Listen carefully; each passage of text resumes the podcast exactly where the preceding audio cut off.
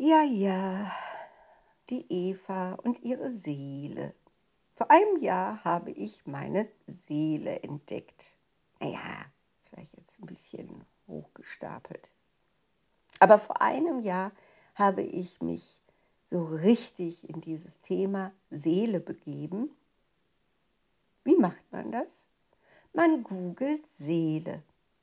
Man liest erstmal bei Wikipedia, was gibt es da alles für verschiedene Definitionen ne, von eben dieser völlig mystischen, äh, religiös geprägten Seele, die dann im Fegefeuer landet oder gar in der Hölle oder eben im Himmel, je nachdem, ob sie Gutes oder Schlechtes getan hat, bis hin eben Seele ist ein neuer Begriff oder, oder ein sanfterer Begriff für Psyche. Seele heißt, man kommt mit seinem genetischen Material auf die Welt, man wird geboren, ohne irgendwas dafür zu können, in irgendwelche Elternhäuser, die einen entweder fördern oder fordern oder quälen oder vernachlässigen oder was auch immer. Zumindest das bestimmt dann äh, das Genmaterial und eben die Erziehung plus die Systeme, in denen man dann lebt, was man für eine Schule hat, was man im Außen erlebt, vielleicht an traumatischen Erlebnissen, ob man im Krieg groß wird oder im Frieden, im Wohlstand oder in Armut. Und das alles ergibt dann einen Eintopf und dieser Eintopf ist dann die Seele. Das konnte ich nie glauben. Das habe ich schon als Teenager abgelehnt einfach sich vorzustellen, man ist nichts weiter als ein Eintopf aus irgendwelchen evolutionären, genetischen und erziehungsstilbedingten Faktoren. Was ist das denn für ein Leben? nee, das kann nicht alles gewesen sein. Naja, und so fing ich an zu forschen. Seele, Seele, Seele, Seele, weil ja auch meine Coaches mit ihrer Seele sich mir anvertrauen. Und das ist ja eine unglaubliche Verantwortung, die ich da habe. Und bei diesen Forschungsreisen durch Google und Co. bin ich dann gelandet bei Wada Hasselmann. Wada Hasselmann ist, äh, ich glaube, jetzt über 70, also noch ein Eckchen noch älter als ich. Äh, und äh, sie hat, Moment, 46 geboren, ja genau, ist 13 Jahre älter als ich und hat eben Doktor in äh, was? Doktorarbeit über die sozialpolitischen Hintergründe der Dichtung um König Artus und die Tafelrunde. Und das gilt als Standardwerk. Also sie ist wirklich eine hochintellektuelle Frau und hat dann ähm, irgendwann festgestellt, dass sie ein Medium ist. also so eine richtige universitäre äh, Persönlichkeit, sieht auch wirklich so mit Dauerwelle und so, sieht auch wirklich total bürgerlich aus, also alles andere als Nipi. Und die hat irgendwann entdeckt, sie ist ein Medium. Also mit ihren König Artus Forschungen etc. Ne, hatte sie ja schon so einen leichten Zugang. Und ja, und äh, dann hat sie ihre intellektuelle Persönlichkeit verbunden mit dem, was sie da an Botschaften von höheren Welten empfangen hat. Und da ging es immer nur um Seele. Seele hin und Seele her, Archetypen der Seele, wie viele Archetypen gibt es. Also sie und ihr Mann, der hat dann immer, wenn sie dann als Medium in Trance war, hat ihr Mann immer mitgeschrieben und dann haben sie Bücher eben veröffentlicht. Und ähm, das Hauptwerk ist wohl wirklich Archetypen der Seele. Das lese ich auch gerade und ich bin total begeistert. Das ist wirklich, ich lese das und denke immer nur, ja, genau, das habe ich doch schon immer gedacht, obwohl ich nie darüber nachgedacht habe. Genau, genau. Ne? Wir bleiben immer gleich. Genau. Wir haben hier unzählige Inkarnationen, weil wir einfach eben wirklich uns langweilen da oben.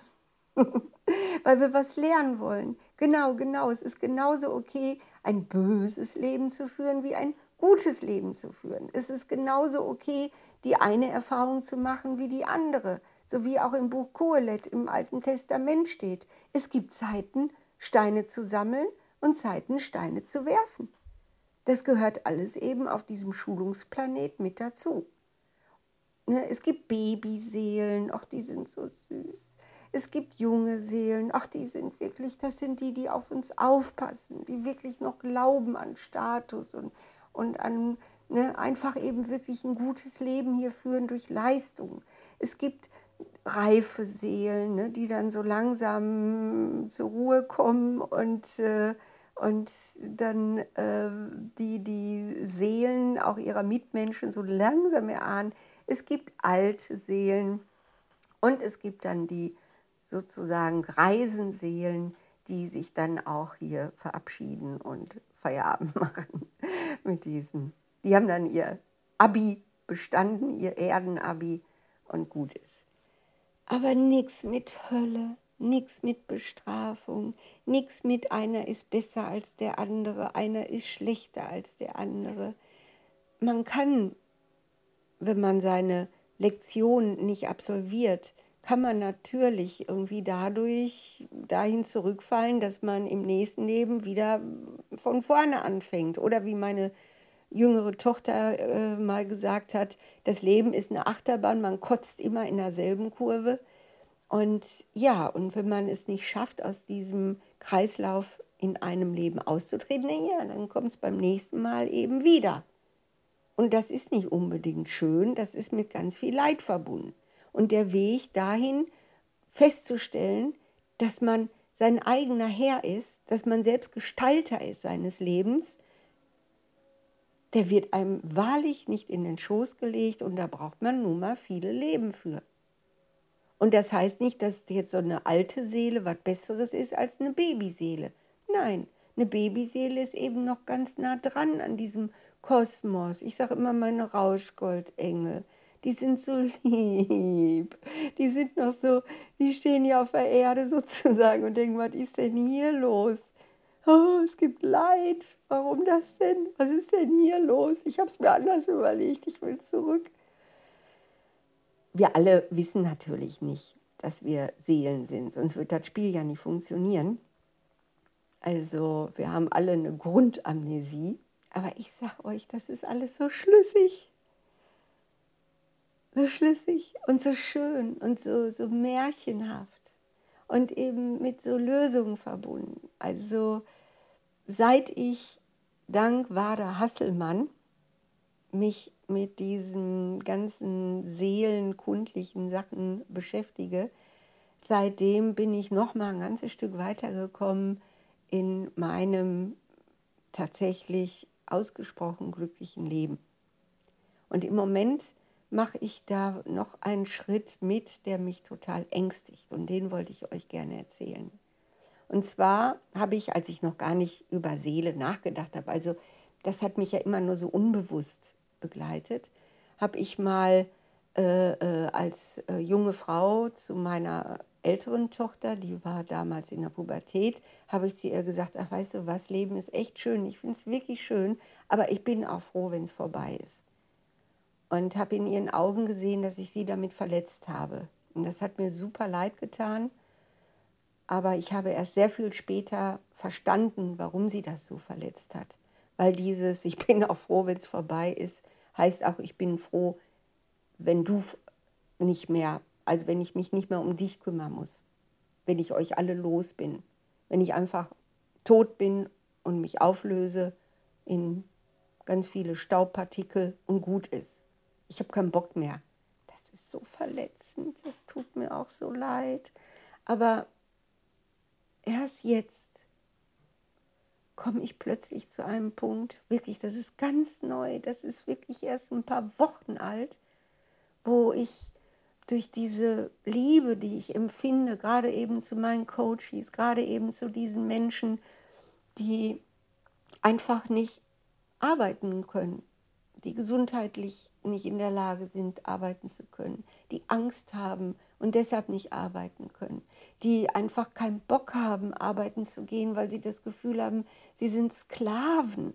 Oder ne, es gibt ganz viele Gründe, die, die seelisch krank sind auf die eine oder andere Art oder eben rebellisch und sagen, ich gehe nicht arbeiten, ich, ich bin kein Sklave mehr. Und das finde ich ja auch okay. Aber sie sind alle, jeder für sich ist so kostbar und so was Besonderes. Und ich erlebe nun mal einfach so oft, ich will das gar nicht. Ich will nicht wichtig sein. Glaub mir, ich will wirklich nicht wichtig sein. Und ich denke, ich habe auch in meinem Leben oft genug bewiesen, schmerzhaft genug bewiesen, ich bin nicht wichtig. Wenn ich tot bin, ich löse mich auf und nichts bleibt und niemand nach, einer, nach einem Jahr kann sich, können sich meine Kinder schon nicht mehr an meinen Geburtstag erinnern. So ungefähr war ich immer der Überzeugung. Ich will nicht wichtig sein. Wichtig sein ist ätzend. Wichtig sein ist gegen die Freiheit. Und jetzt plötzlich, wo ich eben auch so viel über meine Seelenpersönlichkeit, meine ja, Lebensaufgabe, meine Berufung eben bewusst nachgedacht habe, kommt sowas in mir hoch, das macht mir Angst. Dieses Gefühl, vielleicht möchte ich doch nicht einfach tot sein, weil weil ich vielleicht gebraucht werde, weil es vielleicht gemein ist, zu sagen, das war's und tschüss. Plötzlich kann ich mir sogar vorstellen, dass ich vielleicht älter werde als irgendwas zwischen 70 und 80. Ich wollte nie alt werden. Ich wollte nie gebrechlich werden. Ich wollte nie in die Lage kommen, dass ich dann irgendwo hilflos im Pflegeheim liege und irgendwelche überarbeiteten Pflegerinnen irgendwie anbetteln muss, dass ich noch ein bisschen mehr zu essen kriege. Nein.